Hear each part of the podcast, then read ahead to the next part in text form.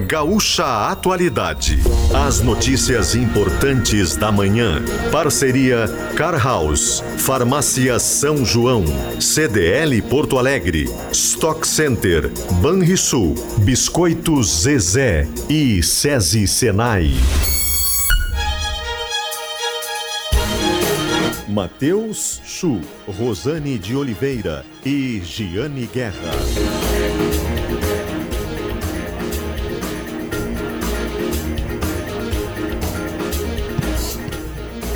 Olá, muito bom dia, 8 horas 12 minutos, 8 e 12, seja bem-vindo, seja bem-vinda, está no ar o Gaúcha Atualidade nesta quinta-feira, 29 de fevereiro de 2024, último dia do mês. Estamos aqui para trazer os principais destaques da política, da economia, informação e análise até às 10 horas da manhã.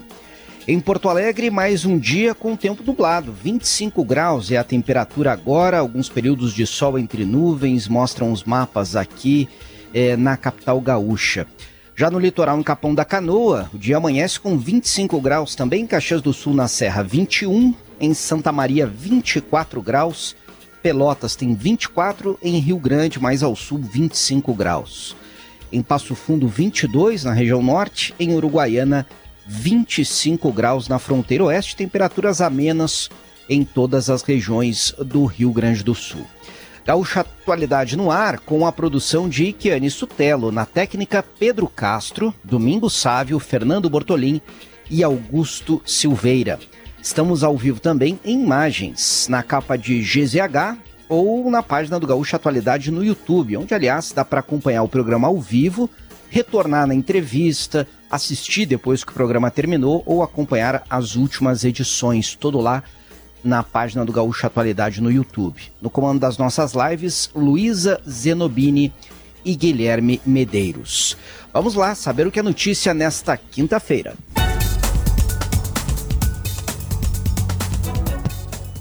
Governador Eduardo Leite admite discutir ajustes pontuais nos decretos de redução de incentivos, mas garante que não existe a possibilidade de revogação dos decretos aqui no Rio Grande do Sul. As informações, ou melhor, as afirmações, ocorreram ontem, no dia em que o governo anunciou também a convocação até o final do ano de quase 1.800 servidores na área da segurança.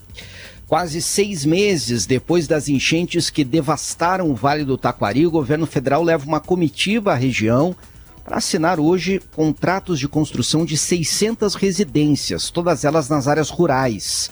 Nas áreas urbanas, poucos contratos foram assinados até agora no programa Minha Casa Minha Vida Calamidades. Gaúcha Atualidade vai explicar essa e outras pendências envolvendo a ajuda aos flagelados. A Polícia Federal realiza hoje mais uma fase da operação que investiga os atos antidemocráticos de 8 de janeiro. Três mandados de prisão preventiva, mais de 30 de busca e apreensão são cumpridos em vários pontos do país, dois mandados cumpridos no Rio Grande do Sul. Os nomes dos alvos ainda não foram divulgados e a gente vai trazer as últimas atualizações aqui no Gaúcha Atualidade. Vamos saber o que mais é destaque na política. Rosane de Oliveira, bom dia. Tem chamamento de novos servidores da segurança pública e o governador Eduardo Leite garante que não vai recuar no polêmico corte de incentivos, Rosane. Bom dia, Chu. Bom dia, Jane. Bom dia aos ouvintes. Essa, esse é o discurso do governador desde o início, né? Ele avisou lá atrás, sempre preciso recapitular isso porque é importante quando estava em discussão na Assembleia a votação do, da alíquota, do aumento da alíquota do ICMS, como fizeram quase todos os estados, com exceção de Santa Catarina, o, o governador disse: as opções são essas sobre a mesa, ou aumentamos o ICMS ou teremos que cortar os benefícios fiscais. Os empresários acharam que dava para pagar para ver, ninguém acreditou que aquilo fosse sério, achavam que era só uma chantagem. Mas desde então o governador tem dito isso. Não tem a possibilidade de revogação em massa dos decretos, como querem as entidades empresariais. O que ele aceita são mudanças pontuais, revisões pontuais dos benefícios conversando setor por setor. Isso foi reafirmado ontem na Assembleia Geral da FAMURS e as coisas casam entre si. Veja só, Chu. O governador na Assembleia da FAMURS, diante de prefeitos que também precisam de aumento de receita, porque têm as contas para pagar e ainda estão no fim do mandato, precisam entregar as contas em dia, reafirmou que não vai revogar em massa os decretos e que competitividade não é só pagar menos imposto. Deu uma espécie de recado aos empresários dizendo que o Estado, para ser competitivo, não basta ter menos imposto. Ele precisa ter segurança, dar uma educação que forneça capital humano, precisa ter infraestrutura e que é isso que ele está fazendo. E aí, no, isso foi de manhã, no final da tarde, ele anunciou o chamamento de novos policiais, que é uma demanda das polícias, é uma demanda da sociedade e faz parte, obviamente, do processo de garantia de maior segurança pública. As coisas conversam entre si porque tudo se resume a uma coisa. Não tem como pagar, não tem outra fonte de recursos para financiamento das políticas públicas que não sejam os impostos. Não deu para aumentar o, o ICMS, o governo resolveu cortar o que ele chama de custo tributário, ou seja, cortar esses benefícios fiscais, os tais créditos presumidos, e isso obviamente impacta nas cadeias afetadas e são 64 setores. Pois é, a gente vai ampliar o tema ainda, Rosane, é. porque é, é, delicado e também envolve, e o governador não descarta, ajustes bem pontuais né, nestes Exatamente. decretos. É. Por isso que a gente quer entender de que forma uh, algum setor que possa estar sendo mais afetado, que é mais suscetível, né? Ou que impacta mais a vida das pessoas de baixa renda, de que forma algum desses setores pode, pode receber uma revisão, né? É, isso ele tem dito desde o início e está conversando setor por setor. Então, é o tipo da coisa em que todo Sabe quando todo mundo tem razão? Em casa que falta pão, todo mundo briga e todo mundo tem razão. Essa é a, anedota da coisa, a comparação que a gente faz. Falta dinheiro lá na ponta para as políticas públicas, a gente pede mais segurança, os empresários pedem mais infraestrutura e o dinheiro é o dos impostos. Então, esse é um assunto longo, nós ainda vamos conversar muito sobre eles. Mas eu queria, antes de passar a palavra para a Giane aqui, que está ansiosa para contar as novidades dela, te dizer que eu recebi hoje, pela manhã, uma mensagem da Regina Zílio, que é filha da dona Janete Zílio. Nossos ouvintes conhecem a dona Janete porque ela é a protagonista de uma das histórias mais incríveis das enchentes no Vale do Taquari. A dona Janete foi aquela senhora que foi levada pela enchente, pela enxurrada, e desceu 18 quilômetros rio abaixo no Taquari, Taquari pelas bordas, como a gente viu as imagens, agarrada numa folha de zinco e foi salva lá embaixo, isso lá em Mussum. Eu entrevistei a dona Janete quando eu fui a Mussum, um mês depois da enchente. Agora, esses dias, a Regina me mandou uma foto dela numa casinha de madeira, casinha bonitinha. Eu pensei até que era a casa da dona Janete, mas hoje ela me esclareceu que não. Que essa casa é a casa que uma prima construiu, que é filha do, do, do avô da Regina, que está desaparecido até hoje, né, uma das vítimas. E os pais dela estão morando lá, uma casa bem direitinho, ganharam quase tudo, só não tem TV. O resto eles ganharam muita coisa na, da ajuda humanitária. Uh, nesse mês, uh, os filhos levaram os pais para a praia depois de 22 anos. Então é a vida deles que segue e o nosso papel aqui é contar histórias. E por que, que eu estou falando isso? Porque a dona Janete foi convidada para estar lá no lançamento, é, ela e o seu Zílio, o marido dela, no lançamento desse programa de habitação que o governo federal está lançando hoje lá em Mussum. É, a gente insiste no tema e segue acompanhando, Rosane, porque atrás dos números tem histórias, é, como a da dona Janete, né? Cada família é, sofreu da sua maneira, alguns perderam, né? Parentes, foram várias vítimas fatais, alguns perderam as casas. São muitas histórias, muitas histórias tristes, mas também de superação. E a gente aqui quer é, ampliar esse tema para cobrar as autoridades quando precisa e de alguma forma tentar diminuir né, o sofrimento dessas pessoas numa tragédia sem precedentes aqui no Rio Grande do Sul, como foi essa do ano passado. 8h21, a Jane Guerra está ansiosa para falar e nós ansiosos para ouvi-la. Aliás, Jane, hoje tem informações sobre juros. Ontem o vice-presidente Geraldo Alckmin, juros né, não no Brasil, mas que podem influenciar aqui. E ontem o vice-presidente Geraldo Alckmin é, disse o que a gente sente todos os dias no bolso. O valor dos juros no Brasil é escandaloso, falou Geraldo Alckmin, somou aqui a Selic em 11,25 com spread, taxa de administração, é mais de 15%, disse ele em uma entrevista. É o que a gente sente na ponta e às vezes até acima, né, Jane, no juro real acima de 15%. Bom dia. Bom dia, bom dia, Chu, bom dia, Rosane, bom dia, ouvintes. Muito, né? E, e além, além dessa, desses juros muito altos que são cobrados, a gente ainda carece muito de educação financeira das pessoas para conseguirem entender as taxas e o peso delas nas operações financeiras. Até recentemente estava fazendo, eu faço um monitoramento para saber qual é o impacto da decisão do Conselho Monetário Nacional de limitar a taxa de juro do rotativo do cartão de crédito em 100%, ou seja, a dívida não pode dobrar.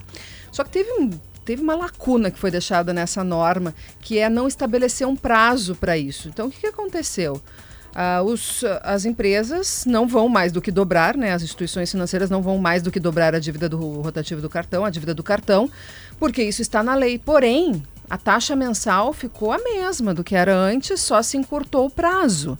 Então, as instituições financeiras estão dando menos prazo para as pessoas pagarem mas o, o, juro continuou caro, né? Continuou caro. Então, assim, até essas medidas, uh, elas, elas não trazem, assim, um efeito prático para evitar essa, essa bola de neve, essa inadimplência altíssima das pessoas que apesar de ter estar recuando agora a inadimplência e o endividamento, aí no, uh, ainda, ainda é muito alta. E ainda tem os seus efeitos porque é, é, ela retroalimenta a taxa de juro. Quando a inadimplência está alta, as instituições financeiras usam este, este patamar alto também para calcular a taxa de juro de novas operações financeiras e fica aquele ciclo horrível da economia, porque uh, quem gasta dinheiro pagando juro alto está jogando dinheiro pela janela, tá? Tá jogando dinheiro pela janela. Aliás, a gente tem hoje uma reunião que eu gostaria de participar, queria ser um mosquitinho para estar tá participando, Chu, que é a reunião do presidente do Banco Central brasileiro, Roberto Campos Neto, e, e o presidente do Federal Reserve, o Banco Central norte-americano, Jerome Powell. E, bom, a pauta principal é juro, é inflação, e a decisão sobre o juro nos Estados Unidos influencia a decisão do Brasil sobre juro. Porque se os Estados Unidos uh, voltarem a reduzir a taxa de juro por lá, eles atraem menos dólares, e isso pressiona menos a inflação por aqui. Então tem mais espaço para que o Banco Central brasileiro continue o plano dele de redução da taxa de juro no ritmo que está agora. Até porque nós tivemos um repique recente aí em alguns indicadores dentro do índice de inflação que acabam trazendo uma preocupação para o Banco Central. Mas ia ser bom participar dessa reunião, né, Chu? É, seria bom, até porque a gente assim, não quietinho, sabe né? Sem é eles tratado. saberem que a gente está ali, até para eles conseguirem falar tranquilamente. Ficarem à vontade, exato. Já que a gente está falando de juros, Gianni, só para não perder o embalo, ontem a gente teve uma, mais uma redução é, no limite dos juros do consignado, né? Do INSS. É uma redução uh, pequena, mas eu faço questão de trazer aqui porque é a sexta queda seguida. Agora a taxa máxima cai de 1,76% ao mês para 1 0,72%. O que, que a gente precisa destacar disso?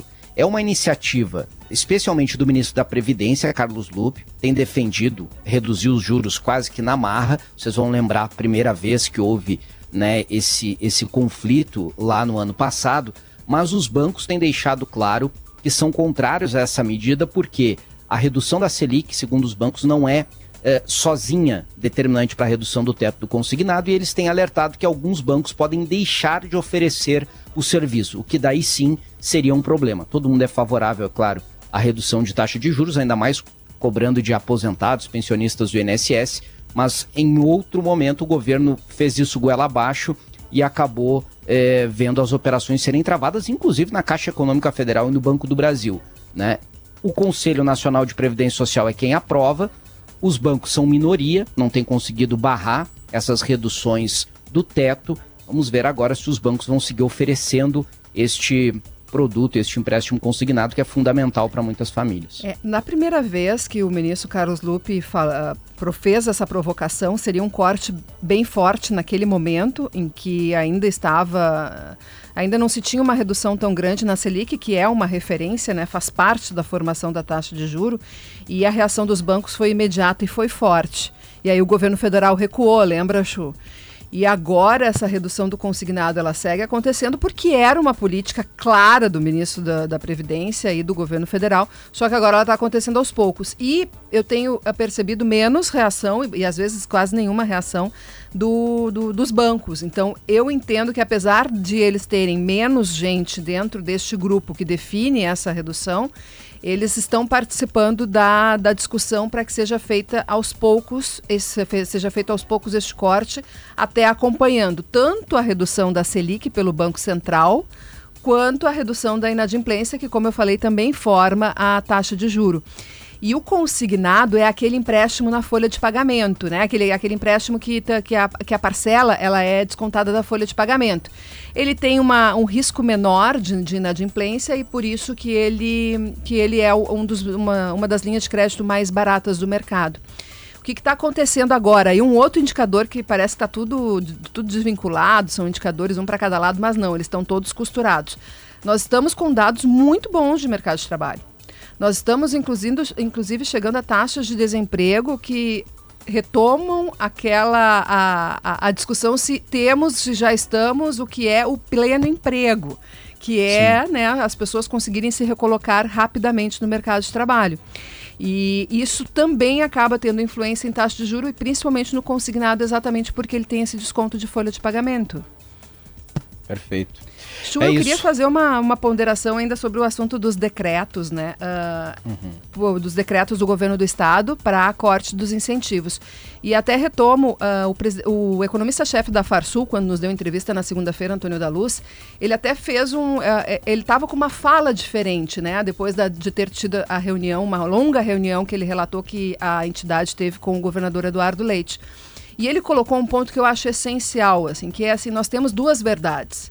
A verdade do governo, que tem, né, a, que quer, uh, tem as suas prioridades e quer ter a receita para essas prioridades, que é conceder reajustes, fazer chamamentos de servidores, e o setor empresarial tem a sua verdade. E nós estamos vendo argumentos de dois lados, o que eu acho rico. O debate é importante, né? É importante nós ouvirmos todos os lados, que é para isso que o Atualidade se propõe, para que quem está ouvindo possa formar a sua opinião. É só assim, é, e é importante, inclusive, para tirar frases e coisas que são colocadas no discurso e que às vezes são muito vagas e não fazem jus à complexidade de uma decisão. Uh, as empresas, uh, as empresas elas estão fazendo já seus cálculos. Eu conversei recentemente com uma empresa que é grande aqui no estado e que ela disse que ela não vai conseguir repassar para uma linha de produtos importante para dela esse aumento uh, na, no tributo, né? É uma empresa de proteína animal, de carne. Ela não vai conseguir passar porque aquele público que compra aquela linha de produtos não conseguiria pagar o preço e aí o que, ela vai fazer? Ela vai ter que fazer um ajuste de produção, ela vai reduzir. Aí entra o, entra o argumento do setor empresarial de que uh, aumentar impostos lá na frente pode acabar reduzindo a arrecadação ou não garantindo o aumento de arrecadação esperado porque acaba inibindo a atividade econômica. Este é o argumento do setor empresarial. O setor público diz que os modelos econômicos não mostram isso. Mas modelos econômicos, muitas vezes, nós temos para os dois lados. É aquele, né? Então, assim, por, a Rosane costuma dizer muito que os empresários uh, resolveram pagar para ver se o governo ia manter os decretos. É, eles não acreditaram que, que é. esses decretos eram para valer lá. E eu vou dizer assim, Rosane, o Sim. governo está pagando para ver também está pagando para ver é. se realmente as medidas dele vão aumentar a arrecadação como ele pretende, no patamar que ele pretende, e não vão inibir a atividade econômica como o setor empresarial. Então, os dois lados têm suas verdades, seus modelos econômicos de sustentação do argumento e os dois estão pagando para ver. É. E lá na origem e o pior nós dos temos a guerra vai fiscal, ser se né? os dois perderem, né? Se aumentar imposto e por outro lado não, não, não aumentar a arrecadação ou até mesmo se algumas dessas empresas deixarem o Estado para investir em outros, né? Onde recebem mais incentivos. Bom, a gente vai voltar nesse tema depois. O Sinal da Gaúcha marcou 8 e meia. Vamos às ruas. Leandro Rodrigues acompanhando o trânsito. Bom dia, Leandro. Bom dia, Chu, bom dia a todos. Que tá bem ruim na BR 386. 386 e 448, se bem que a 448 já melhorou. A gente veio para esse lado, é de onde eu falo agora, já em Nova Santa Rita. Um pouco mais cedo, pouco antes das 8 da manhã, houve acidente na 386, no sentido Tabaí Canoas, ou seja, em direção mesmo a Canoas, junto à ponte, na saída já da ponte sobre o Rio dos Sinos na BR-386, envolvendo três veículos, um caminhão baú, lesões leves dos ocupantes, um acidente mais com danos materiais, só que trancou esse caminho, os veículos estão sendo retirados. Polícia Rodoviária já no local, nós passamos no sentido contrário. Mas mesmo assim, a lentidão já passa de 6 quilômetros, está pegando o motorista ainda antes da entrada de Nova Santa Rita, ou seja, 6 quilômetros de lentidão na 386 em direção a Canoas. Só vai aliviar mesmo depois da ponte sobre o Rio dos Sinos, aí é que vai aliviar. O motorista que seguir adiante vai pegar um caminho depois da 386, sereno até chegar a 116, se for o caso. Aí na 116 vai ter o movimento carregado até a Freeway. Pela 448, se pegar o caminho dela em direção à Freeway, vai encontrar um trecho de estreitamento e obras. Já houve uma lentidão ali grande, de 2, 3 quilômetros. Agora está um pouco menor, já deu uma aliviada. Onde também havia retenção na 448, no sentido contrário por causa desse acidente, que apesar de ser no sentido interior capital, travou a 386 em direção ao interior, mas pela curiosidade dos motoristas. Isso já aliviou um pouco, então o motorista da 448 até está indo melhor agora em direção a Sapucaí do Sul, não está pegando uma lentidão que era a tranqueira na 386 que trancava a alça, por sua vez de acesso da 448 para 386 em direção ao interior. Aí falando de Porto Alegre, tem aquela lentidão em dois pontos na entrada, né? Na transição de Canoas para a capital, ali já é a estação Anchieta do Transurb, e na Castelo Branco, Freeway para Castelo Branco, entre as pontes do Guaíba, aquela retenção já tradicional do horário também. O motorista precisa ficar esperto por ali, show. Certo, então, Leandro, para reforçar, a pior situação é na BR-386 mesmo, né? Tranqueira dos dois lados agora. E isso, na 386, mas no sentido onde houve o acidente, que foi no sentido interior capital, sentido Tabaí Canoas. Nesse sentido, sim, que a tranqueira está em cerca de 6 quilômetros, tendência de começar a melhorar porque os veículos estão sendo retirados, mas ainda tem reflexo uhum. bem acentuado na estrada. Perfeito. Leandro Rodrigues com as informações do trânsito, 8 horas 33 minutos. A gente vai seguir falando de trânsito, mas eu quero registrar que o Ministério da Fazenda acaba de informar que o ministro Fernando Haddad realizou um novo exame de Covid, testou negativo, volta aos compromissos presenciais, portanto, porque tem várias agendas importantes do G20, né, o grupo que reúne as 20 maiores potências do mundo e países emergentes, que ocorre lá no Rio de Janeiro. Aliás, esse é um tema sobre o qual a gente vai falar muito até o final do ano, porque tem muitos eventos importantes envolvendo as principais potências mundiais aqui no Brasil. Brasília, Rio de Janeiro, alguns compromissos também em São Paulo. 8h34, vamos ao trânsito na BR-116. Lá está o Guilherme Milman. Tudo bem, Milman? Bom dia. Tudo bem, Chu? Bom dia, bom dia a todos. A gente está falando aqui do trecho de Canoas, que o Leandro Rodrigues até comentou, né? Depois de passar por essa tranqueira que entra na 386, vai acessar a 116 em direção à capital. A gente está, na verdade, é próximo, passando a região da Praça do Avião, entre a Praça do Avião e a Estação Fátima. Por aqui a gente ainda percebe um trecho de lentidão que vai até a Estação Niterói, já próximo de Porto Alegre.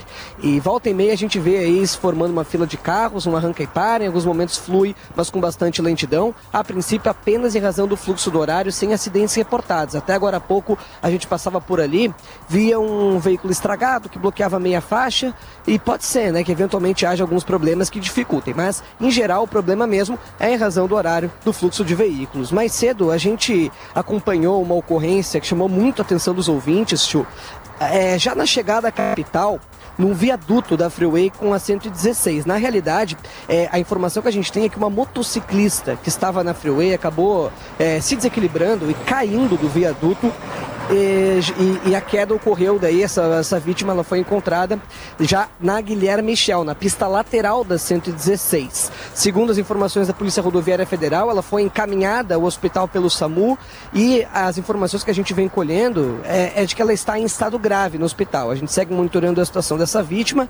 Por ter sido na Guilherme Michel, chegou a gerar mais retenção nessa pista lateral e quando nós chegamos no local, já não havia mais nada, já estava tudo liberado, inclusive a moto que ficou na parte de cima da freeway já havia sido recolhida. Bom, falando sobre Vale do Sino, São Leopoldo, com aquele congestionamento já do horário também, nos dois sentidos. Para quem vem em direção à capital, já na altura da Charlau começa a trancar, quem vem da 240 também já pega o congestionamento para acessar a 116, e aí tranqueira, vai precisar de paciência, só melhora em cima da ponte. Lembrando que segue valendo aquela restrição de uma faixa logo depois, nesse mesmo sentido, na altura do viaduto da João Correia. Viaduto da João Correia que é o ponto onde começa a trancar para quem vem do outro lado, São Leopoldo, em direção ao interior. E ali um pouquinho antes do viaduto já tranca, passa a ponte aos poucos vai aliviando. Mais adiante, em Novo Hamburgo, tem já aquela restrição de faixa também, intervenções que ocorrem na pista no sentido ao interior, que também provocam lentidão.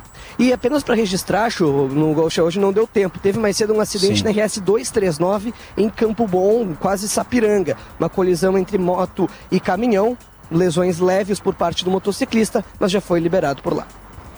8h37, muitos trabalhadores é, saem cedo de casa para se deslocar, seja para o trabalho, para a escola, enfim, no transporte público. E desde cedo hoje, Lucas Abate e o Ian Tâmbara estão fazendo uma blitz no transporte público nas linhas da Carris, porque completa um mês da venda da empresa pública de Porto Alegre para a Viamão, que venceu a licitação, e a gente foi conferir lá na ponta como está funcionando o transporte público hoje, 30 dias após esta venda, a expectativa também dos passageiros que no dia a dia estão é, utilizando o transporte público.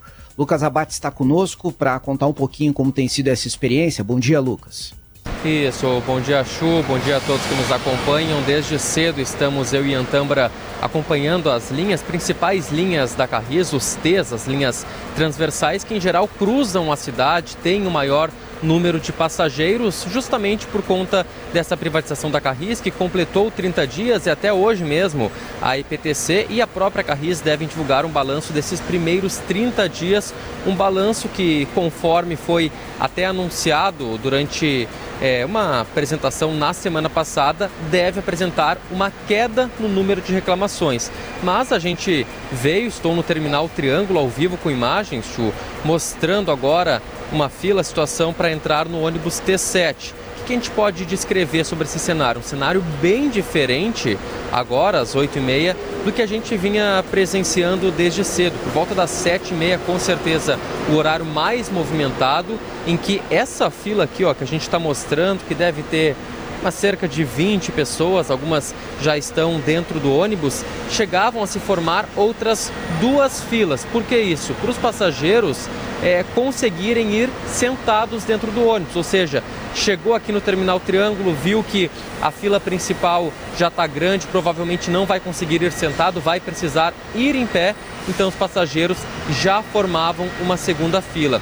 Até pelo que a gente vê agora nesse momento, reduziu e bastante a movimentação.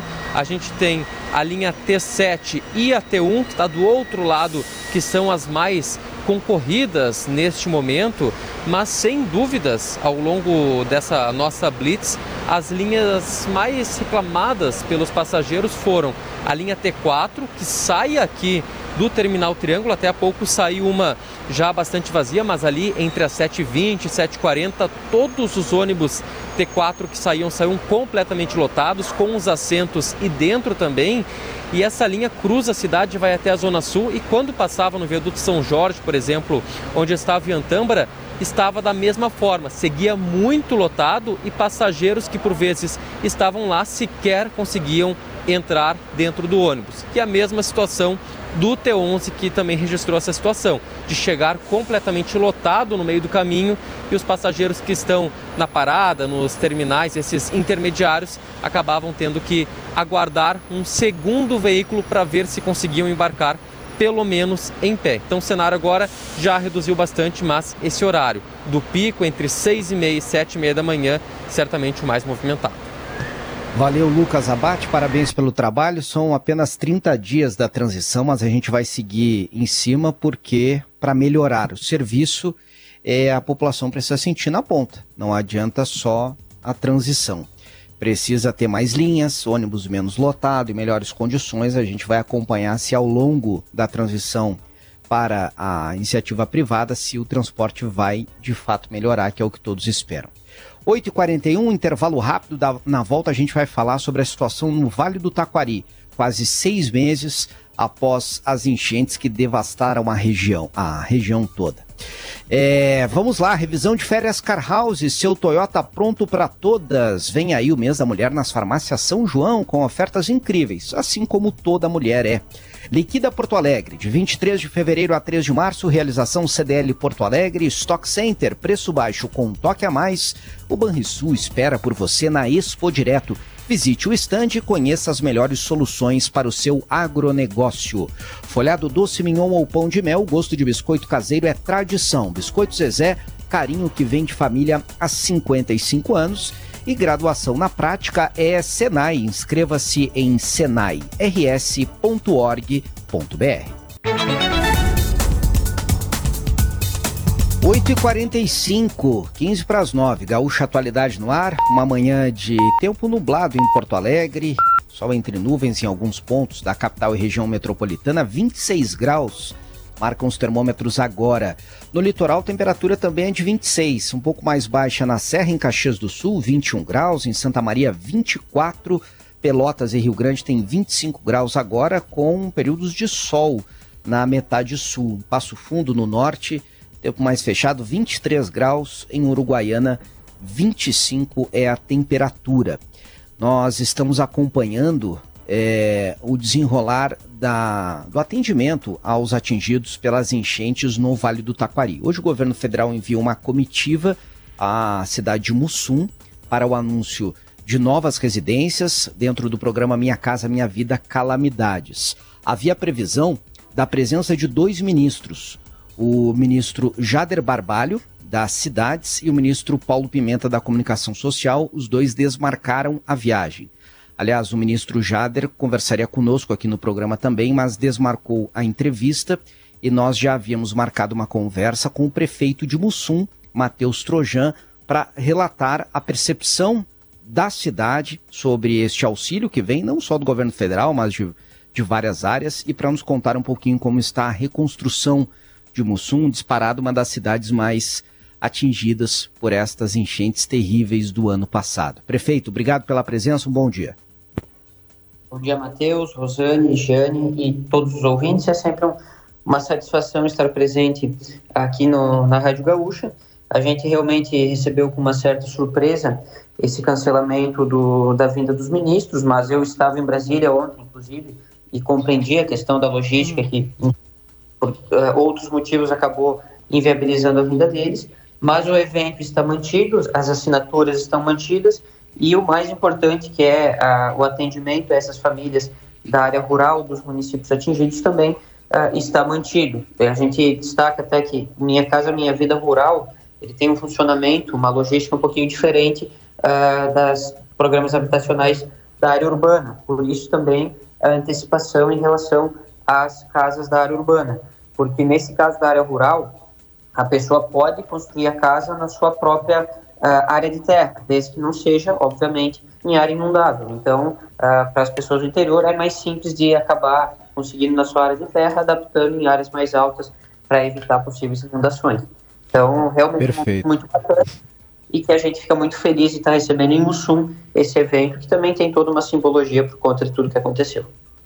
É, nós tínhamos de início a previsão de 361 residências em toda a região. Agora este número aumentou para 600, todas na área rural.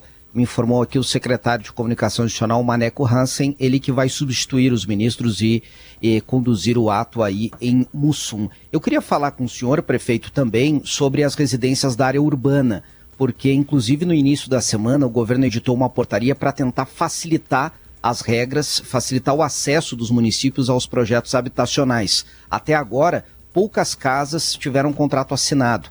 As informações que eu tenho dão conta de que somente Lajeado e Encantado conseguiram aprovar alguns projetos na área urbana. Como está a situação de Mussum na reconstrução das residências que não estão na área rural, mas estão também na cidade?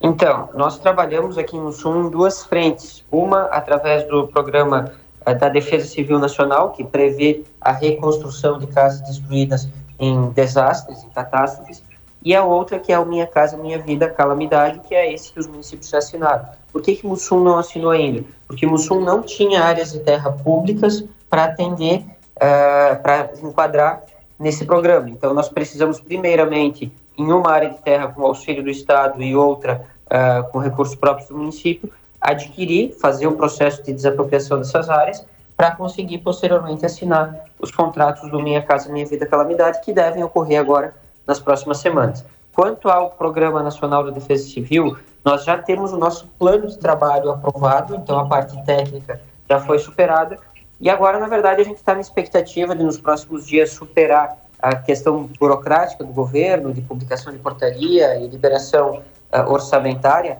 para que a gente tenha, então, a confirmação da aprovação dessas casas para já poder seguir com o processo licitatório e, quem sabe, em breve, já poder uh, começar a construção delas.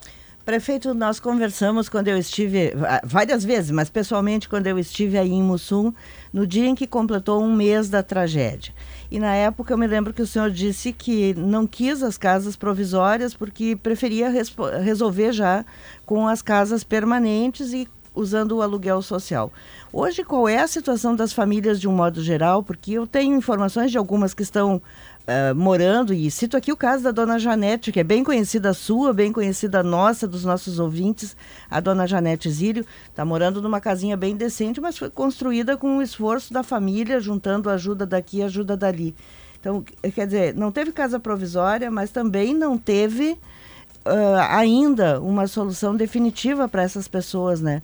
No, no, balanço geral, como é que está a situação das famílias atingidas aí em Mussum e aquelas que voltaram para as áreas de risco, tem um plano de médio, de longo prazo para retirá-las dali? Bom, primeiramente em relação às uh, famílias que estavam desabrigadas, que a gente naquele momento abriu mão da questão das casas provisórias, foi justamente ver, vislumbrando o que acabou acontecendo de fato Hoje são quase seis meses da catástrofe e eu, salvo engano, não vejo nenhuma casa provisória pronta ainda, embora algumas estejam em construção. Uh, o caso da Janete foi um caso bem específico, porque foi uh, um pessoal da própria comunidade que se ofereceu para fazer essa construção provisória até terem a casa definitiva, que inclusive estão enquadrados nesse, nesse anúncio de hoje das casas rurais, uh, mas os outros casos nós atendemos com aluguel social, Buscamos, inclusive, agora a prorrogação dos recursos, tanto com o Estado quanto com a União, para, com complementação do município, a gente conseguir manter esse pagamento dos aluguéis até que as casas novas uh, definitivas estejam construídas. Quanto às políticas de médio e longo prazo, nós temos sido bastante firmes e, e construindo junto com as famílias isso e com o próprio Ministério Público e outras frentes, a questão de não permitir a continuidade da habitação uh, nesses locais de área de risco iminente. Obviamente, essas, tem algumas famílias que estão ainda nessas áreas até terem as casas definitivas construídas, e a gente entende, compreende isso, mas já com a ciência delas, inclusive com a concordância absoluta uh, de que terão que sair daí para ir para essas casas definitivas em outras localidades fora da área de risco. Então, é um, é um bom senso que acaba acontecendo entre todas as partes, e nesse sentido eu elogio muito a nossa população por ter essa compreensão, porque uh, participado das reuniões que já foram feitas, por ter, uh, por estar compreendendo o processo, que não é fácil, que é difícil, inclusive, a gente estipular prazos, porque depende de frentes que muitas vezes não são nossas, uh, mas que a gente está gradativamente evoluindo e conseguindo avançar nessa escada que é longa, mas que a gente já deu alguns passos, superando alguns degraus bem importantes. Até, prefeito, ah, sobre essas casas temporárias, né, as moradias temporárias, eu tenho acompanhado isso desde o início, porque essa força-tarefa que foi encabeçada pelo Sindicato da Indústria da Construção Civil, nós noticiamos em primeira mão até aqui na atualidade. Eu até atualizei a construção das casas, tem imagens, fotos delas para quem quiser dar uma olhadinha em GZH. As primeiras vão ser entregues agora em março, realmente seis meses depois. O próprio Sinduscom vinha alertando que estava com dificuldade na liberação dos terrenos pelas prefeituras que manifestaram interesse inicialmente. Essas casas vão ficar, essas primeiras vão ficar em Roca Salles e em Arroio do Meio, 20 em Roca Salles e 28 em Arroio do Meio. E a intenção é de que as prefeituras, depois de que, ela, que elas não, se, não sejam mais usadas para moradia, que as prefeituras uh, usem essa estrutura para outra destinação, biblioteca, atividades locais do município, enfim. Até quem quiser dar uma olhadinha, as imagens estão ali e a, o, o, sindicato até segue à disposição, viu? Caso algum município queira uh, receber as casas a partir de agora, se tiver o terreno liberado com uma infraestrutura básica necessária, uh, acredito que o andamento é mais rápido para construí-las. E, prefeito, eu queria saber sobre empregos e empresas. Vocês conseguem olhar nos indicadores que, uh, que houve uma recuperação uh, do, dos empregos do, do município. As empresas continuam no município, estão conseguindo recuperar a sua atividade econômica que foi afetada pelas enchentes? É, é um assunto mais complexo. Eu acho que existe sim uh, falhas que ainda podem ser uh, buscadas soluções. Nós tivemos sim uma recuperação, inclusive o CAGED, que é o Cadastro Geral de Empregados e Desempregados, uh, demonstrou que em 2023 o município de Mussum fechou com um saldo positivo, apesar de tudo que aconteceu. Então é uma notícia bem uh, importante para todos nós, né? É algo que nos motiva a seguir em frente. Mas a gente sabe que tem empresas que estão sim com dificuldades e que não tiveram acesso a recursos uh, no nível ou pelo menos na proposição inicial que foi apresentada. Quando se falou em juros zero, quando se falou em um auxílio diferenciado às empresas de grande porte, e que na prática, com toda sinceridade, acabou não acontecendo. A gente uh, destaca principalmente no nosso caso aqui no Sul, nós temos o Couros Bom Retiro, que é uma empresa de grande porte, e, e que é uma situação uh, que não acessou grandes recursos, a não ser praticamente condições normais e linhas de crédito do mercado.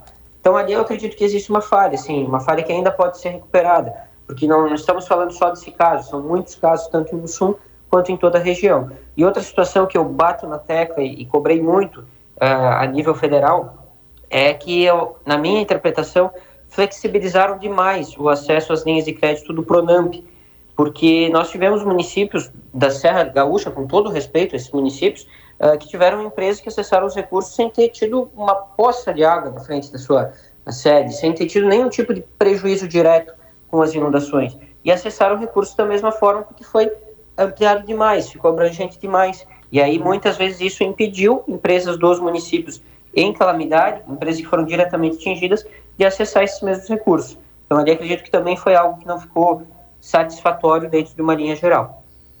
É, isso é muito sério, né, prefeito? Inclusive contra as regras e, e, contra a disposição do programa, que é de auxiliar quem de fato teve perdas e foi fortemente atingido pelas enchentes. É o caso, inclusive, de mapear se houve é, para que o governo federal tenha conhecimento disso. Mas deixa eu tocar em outro tema, prefeito. É, voltando à questão da habitação, é, nós falávamos sobre a diferença né, entre o programa para habitação rural e habitação urbana. E na urbana a gente tem a dificuldade extra de disponibilização das áreas para construção. O senhor consegue estimar hoje qual é, é, a demanda que existe de construção de residências ou de reformas expressivas? Porque, para deixar claro, esse programa do governo ele não é apenas para a construção de novas residências, ele também permite reformas. Né? É, então, qual é a demanda que Mussum tem hoje nas duas áreas, rural e urbana, é, para residências danificadas ou destruídas? É, uh, primeiramente a gente falando das residências novas que serão construídas, uh, justamente tendo o foco de resolver o problema das que foram destruídas, mas também de tirar das áreas de risco iminente quem lá está.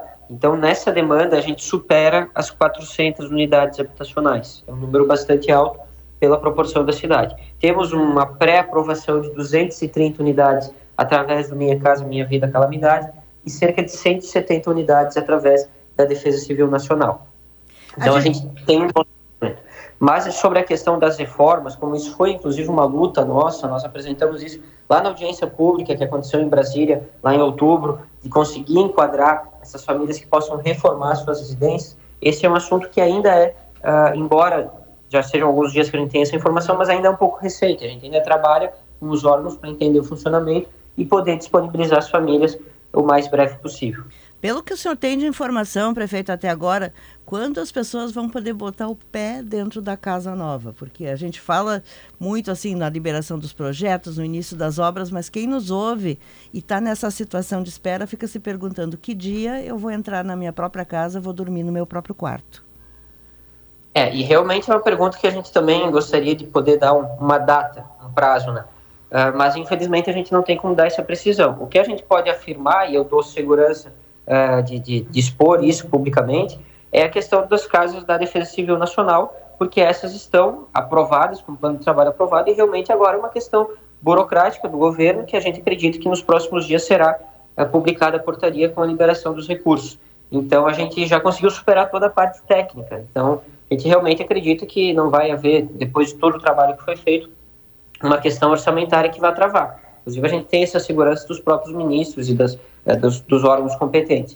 Uh, em relação às demais, a gente realmente ainda tem essa expectativa de definição uh, final, né? Mas a gente tem essa pré-aprovação, então a gente tem tramitado Sim. também com as situações, e ainda tínhamos uma situação que muito nos preocupava em 2023, que são as famílias que estão no limbo, né, que apesar da gente ter conseguido também aumentar o teto, principalmente da Defesa Civil, o enquadramento de renda de famílias, nós ainda temos algumas famílias uh, que estão num limbo que elas não se enquadram nos programas disponíveis. E essas nós estamos buscando nesse momento com o governo do Estado. Houve uma certo. sinalização do secretário Carlos Gomes, do vice-governador Gabriel Souza, de que eles irão sim ajudar a atender essa demanda que ainda falta, né, para a gente conseguir contemplar todos os públicos. Afinal de contas, é muito diferente a realidade de uma família que tinha uma casa, muitas vezes de um bom valor de mercado, e da noite para o dia não a tem mais. Então certo. acaba mudando também o seu cenário de uh, situação Conversamos. econômica. Conversamos aqui com o prefeito de Mussum, Matheus Trojan. Obrigado pela gentileza. Um abraço, prefeito. Abraço. Valeu. Vem aí o Notícia na Hora Certa. Daqui a pouco tem mais Gaúcha Atualidade. 9 horas 8 minutos, 26 graus em Porto Alegre, gaúcha atualidade no ar nesta quinta-feira. Deixe o seu Toyota pronto para todas. Agende agora mesmo a sua revisão na Car House e curta suas férias com toda a tranquilidade. Vem aí o mês da mulher nas farmácias São João. Ofertas incríveis, assim como toda mulher é. Um mês inteiro de promoções para você economizar ainda mais. Farmácia São João, mais de 1.100 lojas no sul do Brasil. É hora de ir às compras. O Liquida Porto Alegre vai até o dia 3 de março com descontos em toda a cidade. Conheça as lojas participantes em liquidaportoalegre.com.br. O Liquida Porto Alegre é uma realização da CDL Porto Alegre. Banrisul na Expo Direto. Visite nosso estande na feira e confira as melhores oportunidades e soluções para transformar o seu agronegócio. Experimente os biscoitos, folhado doce, salgado, pão de mel e mignon, biscoito Zezé, carinho que vem de família. Em busca de destaque no mercado de trabalho? Com a graduação e a pós-graduação do Senai, você se qualifica para atuar em áreas com alta demanda por profissionais acesse senairs.org.br e inscreva-se agora. Eu quero comentar rapidamente com vocês, Rosane e Giane, uma proposta que está tramitando sem autor, né? Aquilo vai que cola, nos bastidores está evoluindo, mas sem alguém levantar a bandeira publicamente, que na prática quer impedir operações policiais dentro do Congresso nas dependências do Congresso Nacional. Cumprimento de mandados de busca e apreensão, por exemplo, que têm sido frequentes nos últimos anos. Para um lado e para o outro, né, atingindo parlamentares aí de todas as ideologias. O presidente do Senado, Rodrigo Pacheco, decidiu vir a público e disse que é contrário à medida. Uh, inclusive, tem um posicionamento bem mais discreto, o presidente do Senado, mas decidiu chamar a imprensa para dizer que, além de ele ser contrário a esta proposta considera difícil avançar porque tem vícios de constitucionalidade. Mas não é no Senado que ela tem avançado, é na Câmara, inclusive com várias lideranças ligadas ao presidente da Câmara, Arthur Lira, que tem trabalhado nos bastidores para avançar nesta proposta. O argumento de muitos deputados é de que eles enxergam abuso de poder, excessos e querem impedir este tipo de ação. Ou seja, Rosane Gianni, pode fazer busca e apreensão em qualquer lugar, menos dentro do Congresso. Isso é o que muitos deputados pensam. Vamos ver se esse projeto vai avançar. Provavelmente vai, né? Porque o, quem decide é quem tem interesse nisso. A gente sempre diz que não deve não teme, mas não é bem assim. Há um temor no Congresso e há também uma convicção entre os parlamentares de que, pela Constituição, o Judiciário está avançando sobre as prerrogativas do Legislativo e que isso significa um atropelo à Constituição no ponto que garante a independência entre os poderes. Mas vamos ver, tem que acompanhar, né? Por enquanto, é uma vai... proposta. Ninguém vai defender excessos, né, Rosane? De claro fato, a, a lei do abuso de autoridade está aí para punir quem eventualmente cumprir, mas é, se tem que fazer uma busca, tem que fazer em qualquer lugar, né? Ou, caso contrário, os documentos que são tão bem escondidos, os computadores, celulares com mensagens sigilosas, vão ser guardados nessa, nessa fortaleza chamada Congresso, se não forem permitidas operações também de busca e apreensão nestes locais. Falando em operação em Polícia Federal, já está no estúdio conosco Humberto Treze, que está apurando desde cedo os últimos detalhes de mais uma fase da Operação Lesa Pátria, que investiga os atos de 8 de janeiro e tem mandados cumpridos no Rio Grande do Sul, né, Treze? Bom dia. Bom dia, Chu. Bom dia, Giane, Rosane. Pois é, teve 35 alvos hoje, né? E o que chama atenção é a prisão de dois empresários do Distrito Federal, o Adalto Lúcio Mesquita e o Joveci Andrade. Esses dois são sócios de uma rede atacadista chamada Melhor Atacadista. Tu deve saber melhor do que eu quem são, né, Chu? E Sim. é, deve ser uma, uma rede grande aí na, na região, mas que não tem aqui no sul. Esses dois, eles não só estiveram várias vezes nos acampamentos em frente aos quartéis, como eles contribuíram financeiramente para a manutenção desses acampamentos, conforme rastreamento feito pela Polícia Federal. Né? O Adalto, inclusive, discursou no palanque dizendo que era hora de, do governo sair, do, do, do, do, presidente eleito sair, que tinha que deixar o Bolsonaro continuar e tal. Né? Isso na época. Isso foi tudo transmitido em vídeo e agora resolveram decretar a prisão preventiva dos dois. Né? E aqui no Rio Grande do Sul, Chu, tem dois gaúchos alvo. Um deles é, de busca e apreensão e o outro para colocação de tornozeleira eletrônica. Não sabemos detalhes nem os locais aonde, está meio difícil obter essa informação agora de manhã, porque a coisa está quente ainda, mas vamos tentar descobrir até o início da tarde. Essa da colocação da, da, da tornozeleira, muito provavelmente, é processo em andamento e ao invés de decretar em prisão preventiva, como aconteceu com os dois empresários em Brasília, eles dão uma medida alternativa, que é o caso da colocação em tornozeleira, pelo sujeito não ser considerado tão, tão perigoso e tão agitador como, como aconteceu nesse outro caso. Né? Perfeito. Perfeito, tá bom, Treze. A gente vai seguir acompanhando. Eu agradeço pela, pela gentileza e pelas informações até agora. Um abraço. Sim, é o que deu para apurar. Um abraço. Tranquilo. Um abraço, Treze, em cima do lance, acompanhando esta operação. Como destacou, o Treze ainda está uh, uh, em andamentos, mandados sendo cumpridos agora pela manhã. 9 horas 13 minutos, está no estúdio conosco também a Isabela Sander, para falar um pouquinho de educação, tema que é muito caro ao programa, a Rosane, que frequentemente dá espaço e discute os temas aqui o levantamento sobre as vagas em creches. Porto Alegre tem hoje, entre aspas, comprado muitas vagas e este levantamento está mostrando que as uh, vagas na rede privada, uh, pagas com dinheiro público, tem sido a maioria para suprir esta demanda nas séries iniciais, né, uh, Isabela? Bom dia. Isso mesmo, Chu. Bom dia, bom dia, Rosane, Giane. É, então, esses dados aí, eles fazem parte de um levantamento que a nossa reportagem fez ali no site Dados Abertos POA, que reúne informações sobre a Prefeitura de Porto Alegre. O que nós descobrimos foi justamente que a educação infantil da capital é mais privada do que pública. É, quando a gente verifica em que tipo de escola os alunos das creches e pré-escolas da rede municipal aqui de Porto Alegre estão matriculados, o resultado é que grande parte não frequenta instituições construídas e mantidas pela própria prefeitura, mas sim as instituições parceirizadas, né, ou com vagas compradas, que são escolas particulares que eh, para quem o município faz repasses para que atendam aquelas crianças. Isso acontece com 75% dos alunos, ou 3 em cada 4 estudantes aqui da rede eh, da educação infantil, e é uma realidade bem típica aqui de Porto Alegre. Se a gente olha os dados, por exemplo, do Rio Grande do Sul, em nível estadual, é, segundo o IBGE, são 75% das matrículas da educação infantil em escolas públicas. Ou seja, é o contrário, né? É, essa forte presença é, das escolas privadas tem aumentado nos últimos anos. O secretário municipal de educação, é, José Paulo da Rosa, a gente conversou com ele e ele diz que isso acontece porque nos últimos anos se tornou obrigatória a garantia de vaga para as crianças de 4 e 5 anos e pelo menos metade das de 0 a 3 anos. Isso aumentou a demanda e daí, por outro lado, a prefeitura é, não construiu escolas suficientes para atender essa necessidade.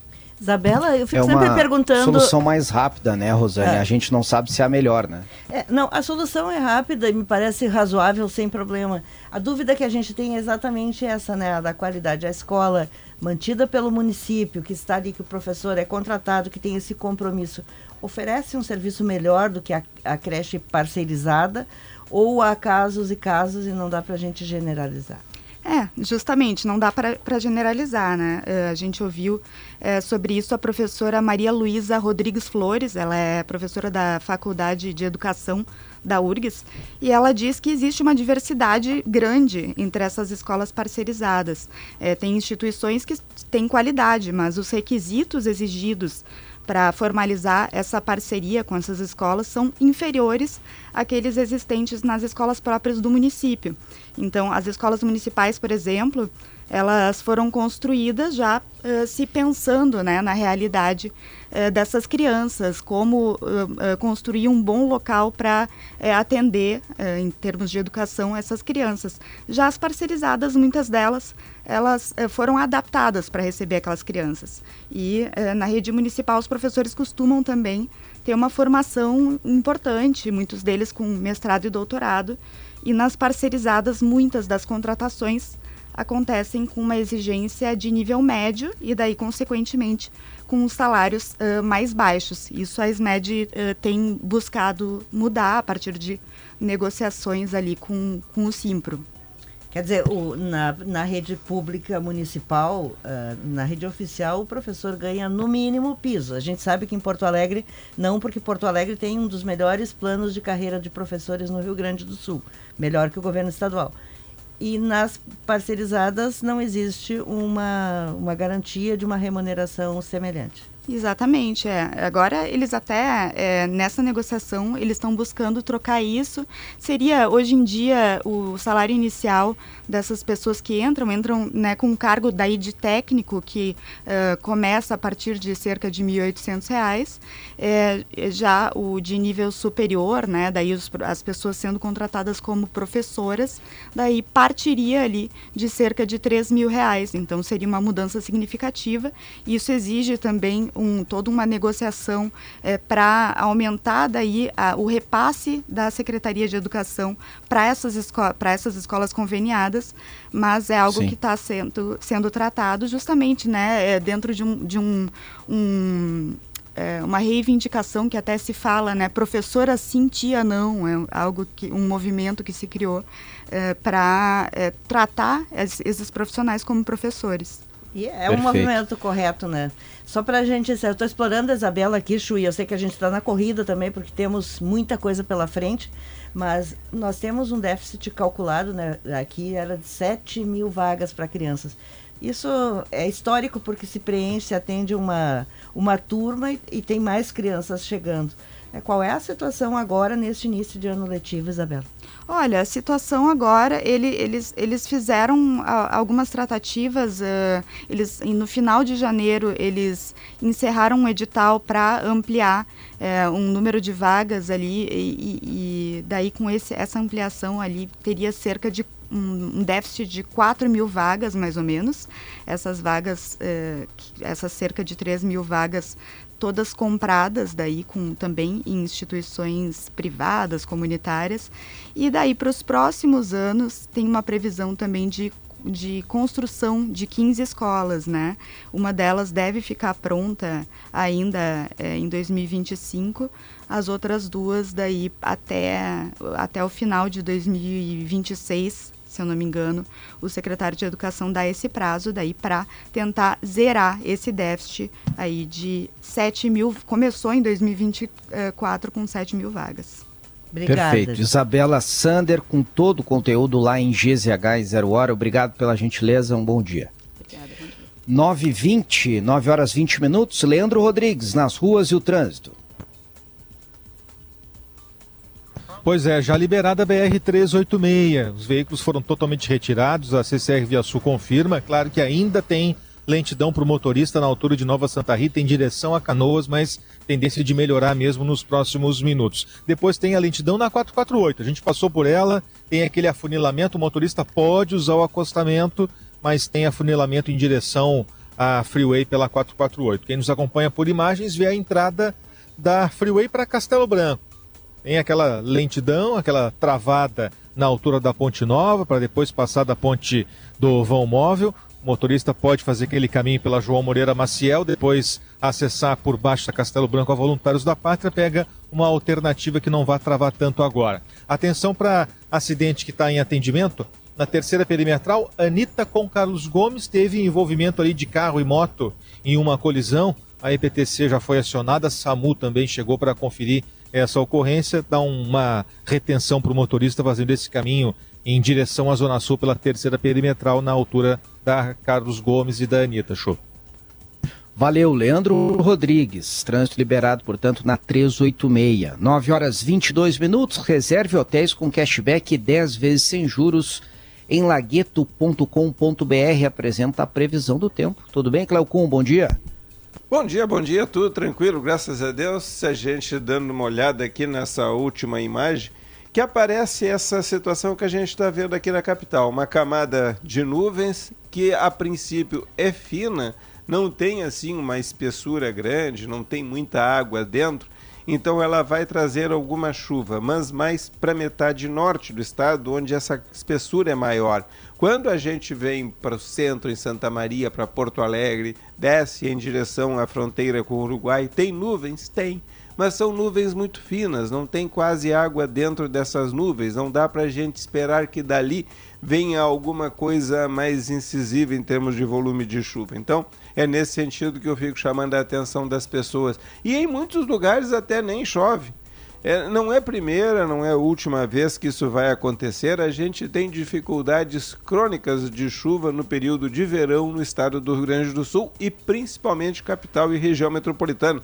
Há um consumo muito grande de água pela população, pela criação, que tem algum, um pouco de criação aqui no entorno, pela situação da plantação, que se planta muito no entorno da capital, nessa parte mais leste, e tudo isso aí fica um tanto quanto prejudicado. A gente teve esse ano aquele, digamos assim, aquela chuvarada, aquela situação que entrou bastante água no final do mês de dezembro ou durante o mês de dezembro. Depois, em janeiro, já foi enfraquecendo. Então, aquilo veio segurando para a gente chegar onde chegou. Mas de fevereiro, agora desse mês para março, a gente já vai começar a sentir uma certa dificuldade, porque a água vai diminuir bastante aqui na região. Mesmo tendo El Ninho, viu? Mesmo tendo uma situação de El Ninho, mesmo tendo temperatura da água do Oceano Pacífico mais alta, Tá, continua tudo Sim. igual lá, só não tem tanta chuva aqui. Só para encerrar, o pessoal ficar atento, porque amanhã está numa situação pior do que hoje. Amanhã de tarde o tempo está bastante seco, não chove sábado, vem um pouco de chuva. Pouco de chuva entre domingo e segunda. Segunda cai a temperatura para 25 graus. Aproveitem porque vai ser o dia mais fresquinho, viu? Que depois as temperaturas vão subir no meio da semana que vem outra vez, Matheus. Haha, limão, nós em não me Limão, toque. mel e gengibre. Eu, eh, eu ia falar para ele, ô, é. Rosane, desculpa é. te interromper, é. que o, o Cléo tá precisando de um chazinho de limão, mel e gengibre, porque a gripe pegou aí, né, Cléo? É, ele tá rouco, né? Eu, eu pensei que o Cléo tinha, pensei em brincar com o Cléo, dizer, o Cléo dormiu com os pés destapados, se resfriou e tá com, com a voz meio com estranha. O com o ventilador ligado, viu? Ah, o ar-condicionado faz isso com a gente, o ventilador às vezes também. É, exato. até com... Mas eu, o, limão, o limão e o açúcar eu estou dispensando, viu? Mas o resto tá indo, que é para ver se dá uma equilibrada. tá bom, tá bom. Tá bom. Mas Rosane, ele nos deu uma boa notícia, né? Ele nos deu uma boa é, notícia, porque... É vai estar tá fresquinho para não me toque. Não me toque é bom uma temperatura assim, porque a gente pretende caminhar muito lá em não me toque. Né, Segunda né, e terça, viu? Segunda e terça, exato. Os dois dias que nós estaremos lá. Tá brincando? Que... Quando aquece, volta. Depois vem sol. É, não, tá bom. Eu sou resistente ao calor. Tá, eu gosto de verão também, tenho meu chapéuzinho Panamá para andar por lá. tá bom. Não vai ser preciso, então? Valeu. Nem leva o meu Panamá? Leva. Leva. Se tu vier terça. Vai, vai usar terça-feira. Terça vou usar, tá bem. Vai. Tá bom. Então tá. Não, não atrapalhou os planos de moda da Rosane. Vai, vai desfilar com o chapéu. 9h25, valeu, Cléo. Um abraço, Cléo Outro... Kuhn trazendo a previsão do tempo diariamente aqui no Gaúcho Atualidade. A gente vai fazer um rápido intervalo e daqui a pouco falar sobre o corte ou a manutenção de incentivos tributários, a polêmica que divide o governo e empresários aqui no Rio Grande do Sul. Não saia daí. 929 Gaúcha Atualidade com revisão de férias Car House, seu Toyota pronto para todas. Vem aí o mês da mulher nas farmácias São João com ofertas incríveis, assim como toda mulher é. Liquida Porto Alegre, de 23 de fevereiro a 3 de março, realização CDL Porto Alegre. Stock Center, preço baixo com um toque a mais. O Banrisul espera por você na Expo Direto. Visite o estande e conheça as melhores soluções para o seu agronegócio. Folhado doce, mignon ou pão de mel, gosto de biscoito caseiro é tradição. Biscoito Zezé, carinho que vem de família há 55 anos. E graduação na prática é Senai. Inscreva-se em senairs.org.br. Na linha conosco aqui no Gaúcho Atualidade, a secretária da Fazenda do Rio Grande do Sul, Priscila Santana. Pretendemos a, a, a aumentar e ampliar as discussões aqui que nós trazemos desde o começo da semana sobre as isenções fiscais, os incentivos tributários. Secretária, bom dia, obrigado pela presença. Bom dia, Matheus. Bom dia, Giane, Rosane. Como é que vocês estão? Tudo bem? Tudo bem. Tudo Loucos bem. por informações, secretário. Nossa, é, já vou deixar com a Rosane que tem, tem um rosário. Não tem uma lista, tem um rosário de perguntas, viu, secretário? É. Então tá bom, já estou em penitência aguardando o Rosário. Ah, bom, Pode então, falar. então vamos lá, secretário. Prazer em receber a senhora aqui, porque já faz um tempo que a gente vem discutindo muito esse tema da revogação dos decretos, né, de, da revogação não, do pleito das empresas, dos, das federações empresariais pela revogação dos decretos que foram editados lá em dezembro, no momento uhum. em que se discutia o aumento do ICMS que não, não passaria na Assembleia e foi retirado. O governador tem dito, estou só contextualizando antes para a gente, para lhe fazer a pergunta. Tem dito claro. que não há possibilidade de revogação desses decretos em bloco e que vai se discutir setor por setor. Ao mesmo tempo, as federações empresariais apresentam estudos catastróficos, ou seja, mostrando aumento de eh, muito forte nas, nos produtos da cesta básica, ou seja, dizendo que há setores que vão quebrar no Rio Grande do Sul. A senhora, como a guardiã do cofre da Fazenda, o que pode dizer para os nossos ouvintes em relação ao significado desses decretos na vida das pessoas e qual é a possibilidade de o governo flexibilizar em algum ponto? Vamos começar, e aí, se me permite, deixa eu me fazer uma breve história que você já contextualizou com perfeição. Esse, no, esse nosso debate, ele não é de hoje, ele não é do final do ano passado, ele é um debate que já tem algum tempo e que decorre do desejo legítimo. E olha que eu acompanho as finanças do Rio Estado do Rio Grande do Sul há pelo menos 15, 20 anos. E sei com o quão tem sido difícil e desafiador vivenciar aqui no, no Rio Grande do Sul essa questão de buscar a estabilidade, a sustentabilidade fiscal é disparadamente um dos estados que mais sofreram com o descontrole das finanças públicas, seja do ponto de vista de prestação de serviço público, infraestrutura. O nosso PIB gaúcho, ele praticamente tem crescido historicamente nos últimos 10, 15 anos, algo como 2%. É um valor irrisório é, frente às necessidades de investimento, desenvolvimento que esse estado e o seu povo merecem. Então, assim, entender essa discussão como hoje, não, não eu queria só fazer esse convite Vamos ampliar um pouco o nosso horizonte? O que, que a gente está debatendo? A gente está debatendo sustentabilidade. Essa sustentabilidade já vem sendo direcionada pelo governador Eduardo Leite por intermédio de um conjunto de medidas e reformas absolutamente estruturais, e cujos benefícios e resultados a gente já pode sentir na medida em que tivemos, infelizmente, eventos de calamidade nunca vistos, seja do ponto de vista de pandemia, seja do ponto de vista de, de é, mudanças climáticas, e nós tivemos condições fiscais de fazer o primeiro enfrentamento, de ajudar as pessoas. Estamos agora em pleno momento. Hoje mesmo vai, a, o governo federal vai anunciar, está anunciando, é, é, habitações populares, sobretudo para a região de, é, de Mussum e também para as habitações é, agrícolas, né, para o pessoal de, de produtor rural. Então, assim, isso tudo isso só é possível se a gente tem sustentabilidade, se a gente tem contas públicas, tá? Nesse intervalo também, desse desafio todo, não bastasse os nossos desafios, digamos, de saúde e climáticos, a gente sofreu um, um ataque nas finanças do Estado com as leis complementares 92 e 94. Isso é inegável. Então, assim, o que, que eu posso dizer do fundo do coração? Todos os estudos que estão sendo produzidos estão sendo avaliados, analisados à exaustão. Evidentemente que, do ponto de vista técnico, eu tenho algumas discordâncias. Né? Então, é, a gente tem visto alguns números muito alarmistas. Aí eu fico olhando e falei, bom, há escolhas de elementos temporais específicos para potenciar os efeitos alarmistas. Então, vou de forma nenhuma, eu peço encarecidamente, não há nenhuma crítica pessoal, porque eu tenho certeza que todos os estudos estão sendo produzidos com a melhor qualidade técnica. Pois é, secretária, meu... é, é, acho importante até a gente não falar no. A gente. Uh, explicar e dizer, uh, colocar quais são esses estudos, principalmente aqueles que nós abordamos aqui no Gaúcho Atualidade, ouvindo, ouvindo os economistas, né, que eu acho importante assim esse debate técnico, eu acho essencial para que o nosso ouvinte possa uhum. formar a própria opinião, né? Como o próprio ah. economista da Farsul, Antônio da Luz, ele ele falou assim, existe a verdade do governo, a verdade dos empresários. E, e, e ele trouxe um estudo que foi muito que chamou bastante atenção, que o cálculo dele, usando o, até a pesquisa de orçamento familiar da, da do IBGE, ele calculou que a retirada dos incentivos, né, na sua totalidade, como está proposta pelos decretos, uh, no caso dos alimentos, aumentaria em média o gasto por ano em 683 reais para os gaúchos. Esse é, esse é um estudo. Nós também ouvimos aqui no Atualidade o economista-chefe uh, da Câmara de Dirigentes Logistas de Porto Alegre, Oscar Frank, e ele, o estudo dele aponta de que, uh, pela redução da atividade econômica, com o corte de incentivos, o, o Estado não uh, retomaria, uh, não aumentaria a arrecadação na proporção que tem, uh, que tem colocado.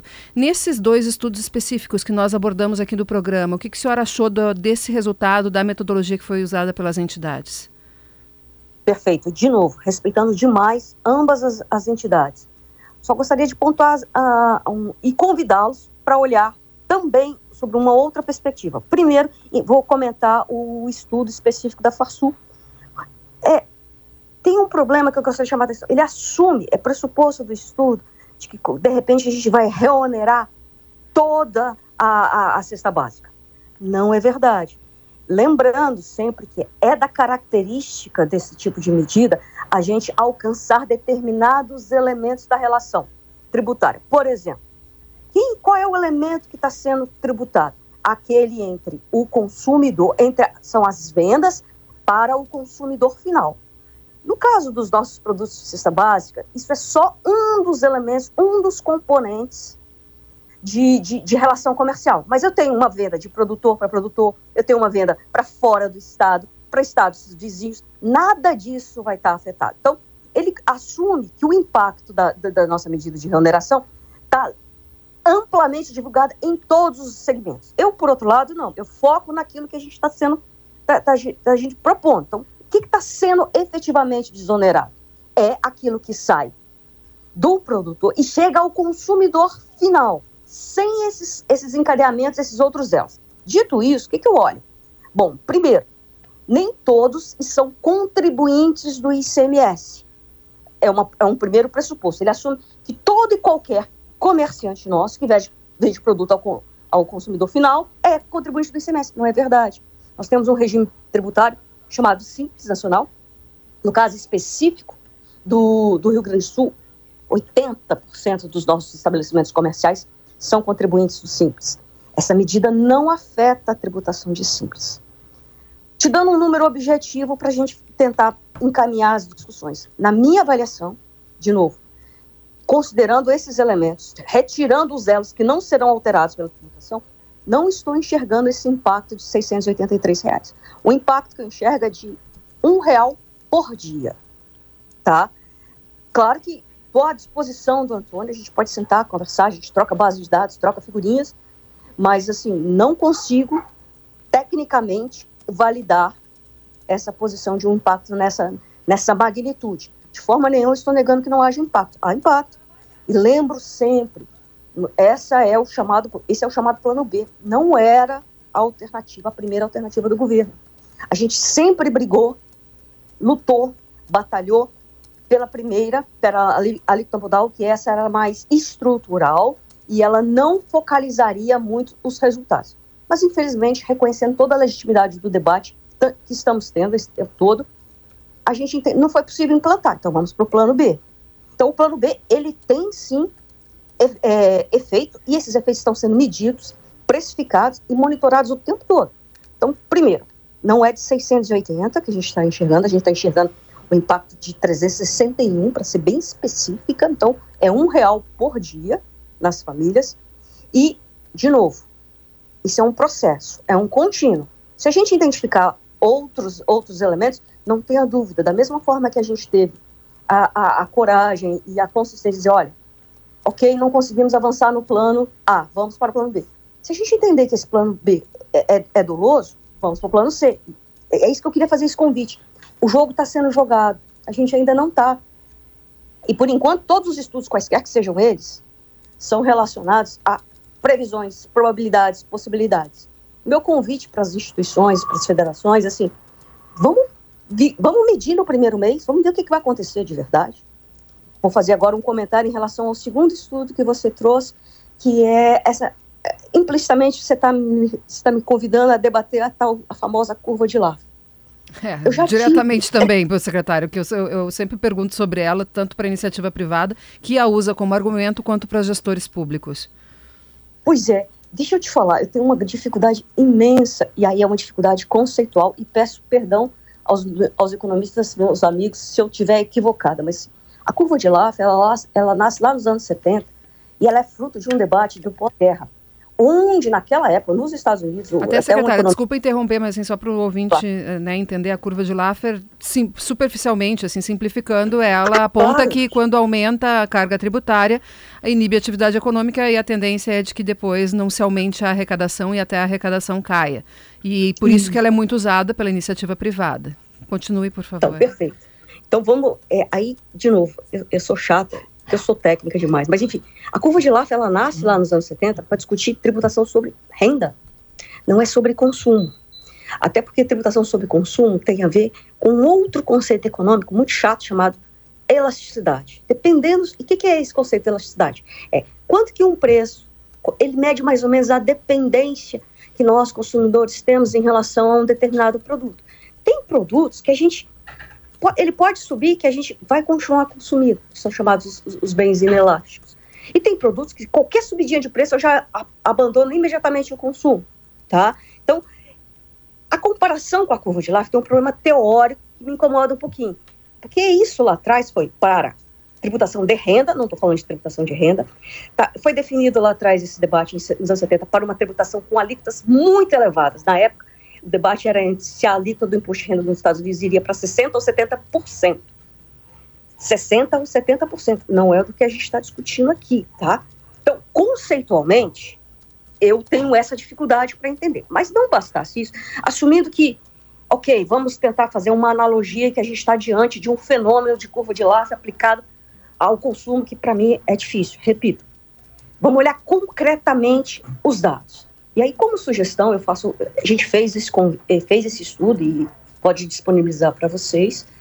A gente pegou desde 1995, aí você vai me perguntar, Pri, você está escolhendo a, a data? Não, por que eu estou escolhendo 1995? É o ano subsequente, imediatamente posterior ao plano real, onde eu tenho, onde eu consigo limpar de qualquer série, de qualquer conjunto de informação, os efeitos da mudança de padrão monetário, mudança de moeda. Todo mundo sabe, quer dizer, todo mundo não, os mais velhos como eu sabem que a gente teve muitas mudanças de moeda no, no Brasil. Se eu pego de 95 até o ano passado e vejo qual é a relação entre aumento de imposto e aumento de arrecadação, para todos os momentos que a economia do Rio Grande do Sul viabilizou aumento de, arrecadação, de, de, de imposto, houve aumento de arrecadação. Em nenhum momento houve queda. Então, a curva de Laffer não é aplicável isso empiricamente, estatisticamente falando. É o que eu digo. Conceitualmente, o argumento eu ouço, debato e trago dados. Aí, frente aos dados, a gente pode dar, dar, dar o passo seguinte. Então, eu não trabalho com essa expectativa de que a gente está diante de um, do fenômeno da curva de lá. Objetivamente falando, tá? Perfeito. Estamos conversando com a secretária da Fazenda do Rio Grande do Sul, Priscila Santana, sobre os incentivos tributários aqui no estado. É, o setor empresarial tem expectativa, secretária, de que, pelo menos pontualmente, alguns dos cortes sejam revistos. Estas reuniões estão em andamento, a gente pode considerar que em alguns pontos mais sensíveis talvez o governo vai esperar mais para uh, determinar o corte, fazer um corte menor, uh, revisar isso de alguma forma? Ô, Matheus, assim, tem toda razão e eu quero muito chamar a atenção para esse ponto. A gente está com todas as mesas de negociação abertas, o diálogo está fluindo o tempo todo um, num processo capitaneado pelo nosso secretário da Casa Civil, doutor Arthur, mas a, com o acompanhamento direto da Secretaria de Fazenda, a gente tem ouvido todos os setores, todos os, todas as ponderações, todos os argumentos estão sendo sopesados, avaliados. No seu devido tempo, a gente vai dar as respostas. Então, assim, quando a gente anunciou lá atrás, a gente se claro, gente, isso é uma medida que a gente sabe que tem efeito. E por saber que tem efeito, a gente vai estar o tempo todo medindo, corrigindo, ajustando trajetória. Isso é fato. Mas, de novo, eu só queria fazer um pedido e um pouquinho de, de, de, de compreensão. Os, os decretos ainda não estão em vigor. Deixa a gente medir isso. Esse é meu pedido. Tá? Por enquanto, o que a gente está trabalhando é no campo das hipóteses. É claro que à medida que as, a, a, os, os, interlocutores privados estão chegando para a gente e trazendo os seus gargalos, a gente já montou uma grande matriz com todos os gargalos para estar tá com uma lupa sobre todas elas, para agir rapidamente se a gente identificar uma distorção. E a mesa vai estar aberta o tempo todo com eles, o diálogo vai acontecer o tempo todo, a gente não tem a pretensão de saber tudo. Eu acho que ninguém conhece melhor o seu negócio do que os seus próprios donos. Sim, e a gente mas tá... é, o, e tem a possibilidade de flexibilizar, de retirar, de manter os incentivos para alguns segmentos, proteína animal, por exemplo, que é um dos que mais tem apontado problemas, o de laticínios. Vocês estão avaliando manter os incentivos para eles? Desculpa, deixa eu voltar de novo. Nós avaliamos os incentivos como um todo. A, a manutenção desses incentivos, ou a retirada desses incentivos. E aí eu queria trazer um, uma informação importante para vocês. Esse conjunto de incentivos ou de, de, de reposicionamento de gastos tributários que a gente está fazendo, ele representa menos de 20% do total de incentivos que o Estado do Rio Grande do Sul suporta anualmente. Tá? Às vezes a gente vê alguns estudos, ah, está tirando a isenção de tudo. Não, não estamos. É menos de 20%.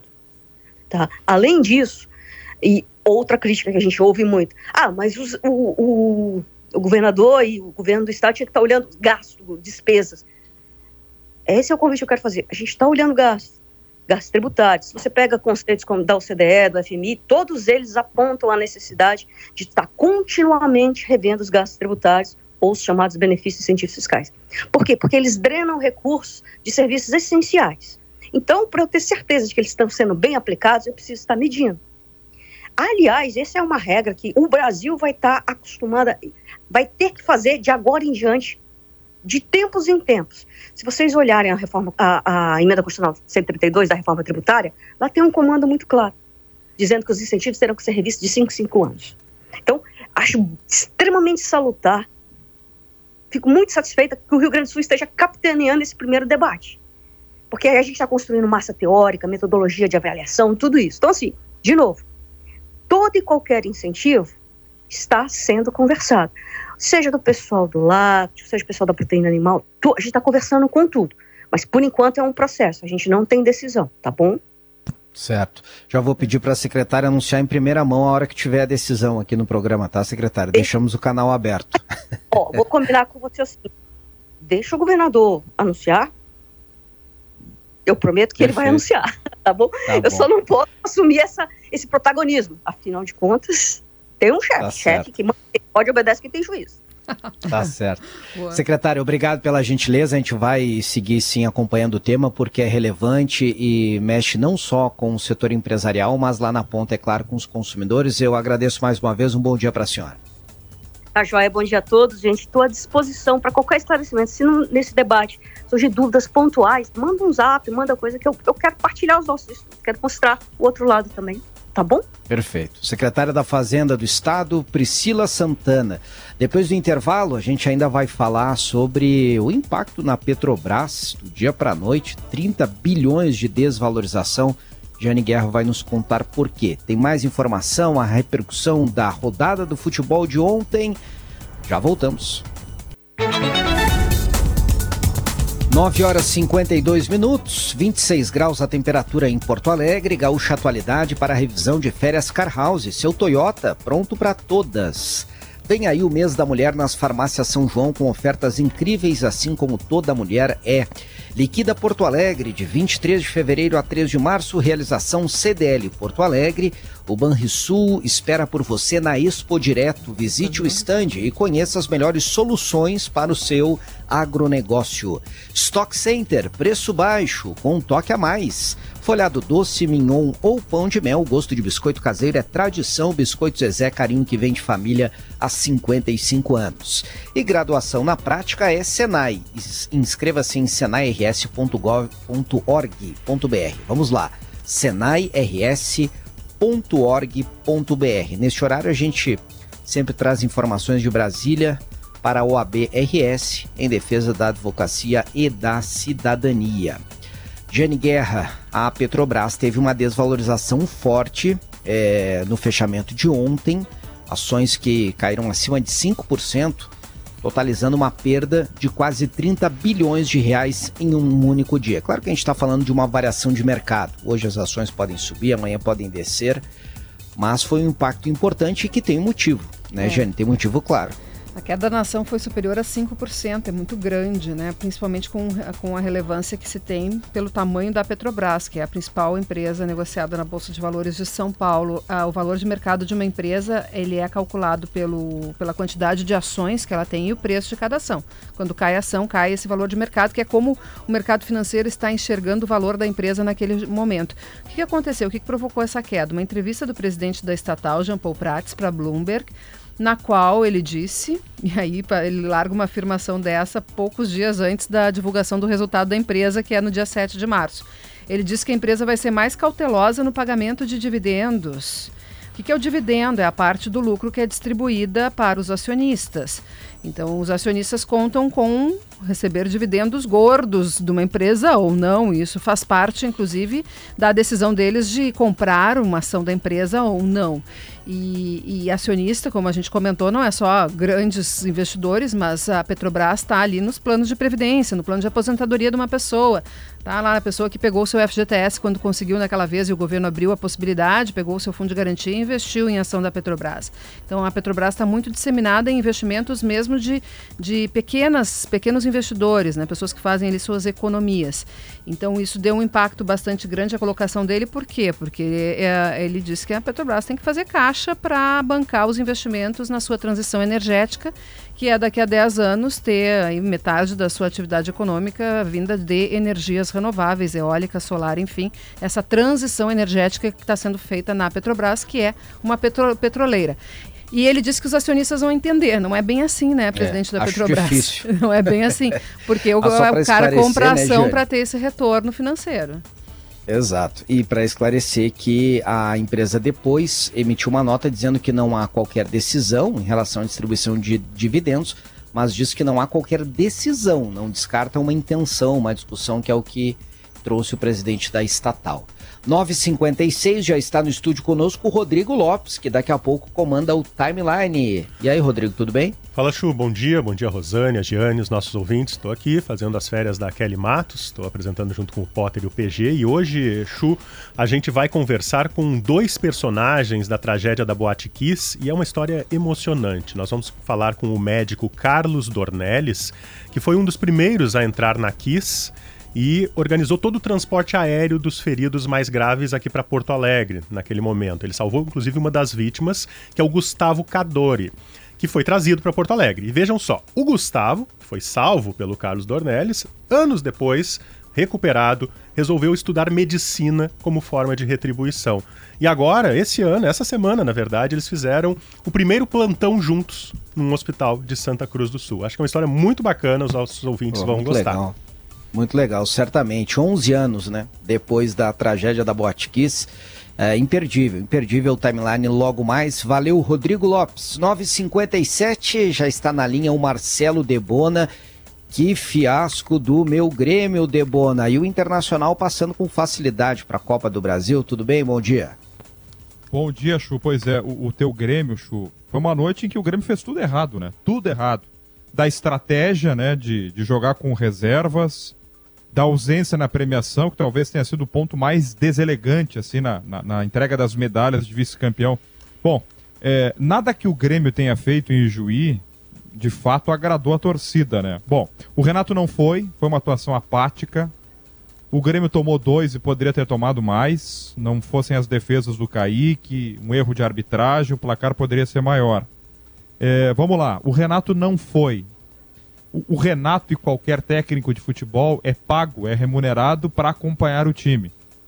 Sempre, ou quase sempre, e o quase sempre eu deixo por conta de tivesse o Renato ficado em Porto Alegre, porque o Grêmio tem no final de semana ou tem nos próximos dias um jogo extremamente importante, decisivo de Libertadores. Nós compreenderíamos, faríamos uma força muito forte, muito grande para compreender. Não é o caso.